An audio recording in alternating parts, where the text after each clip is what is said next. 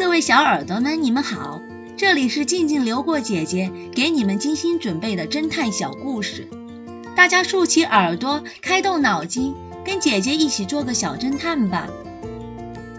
小侦探系列二百八十，吹牛的小伙子。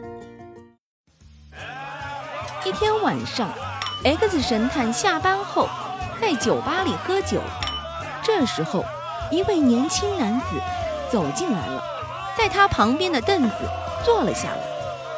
这名男子脸上的皮肤被晒成了棕褐色，他有一头金色的头发。年轻男子叫来服务生，点了一杯鸡尾酒，然后主动的和 X 神探说话：“你好啊，我叫 John，回到了文明社会，听听人们的喧闹声，真是舒服啊。” X 神探心想，他可能刚从沙漠里回来。X 神探问他：“看你满身的风尘，你是刚从沙漠探险回来吗？”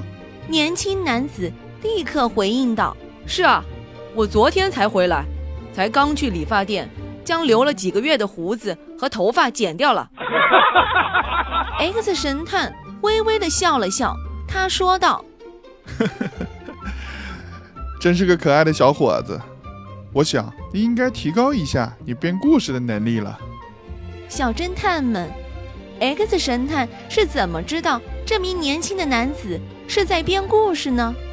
下集告诉你们答案哦。识别伪证，这个故事的真相是：人在划小船的时候，船行驶的方向和划船人的面部方向是相反的。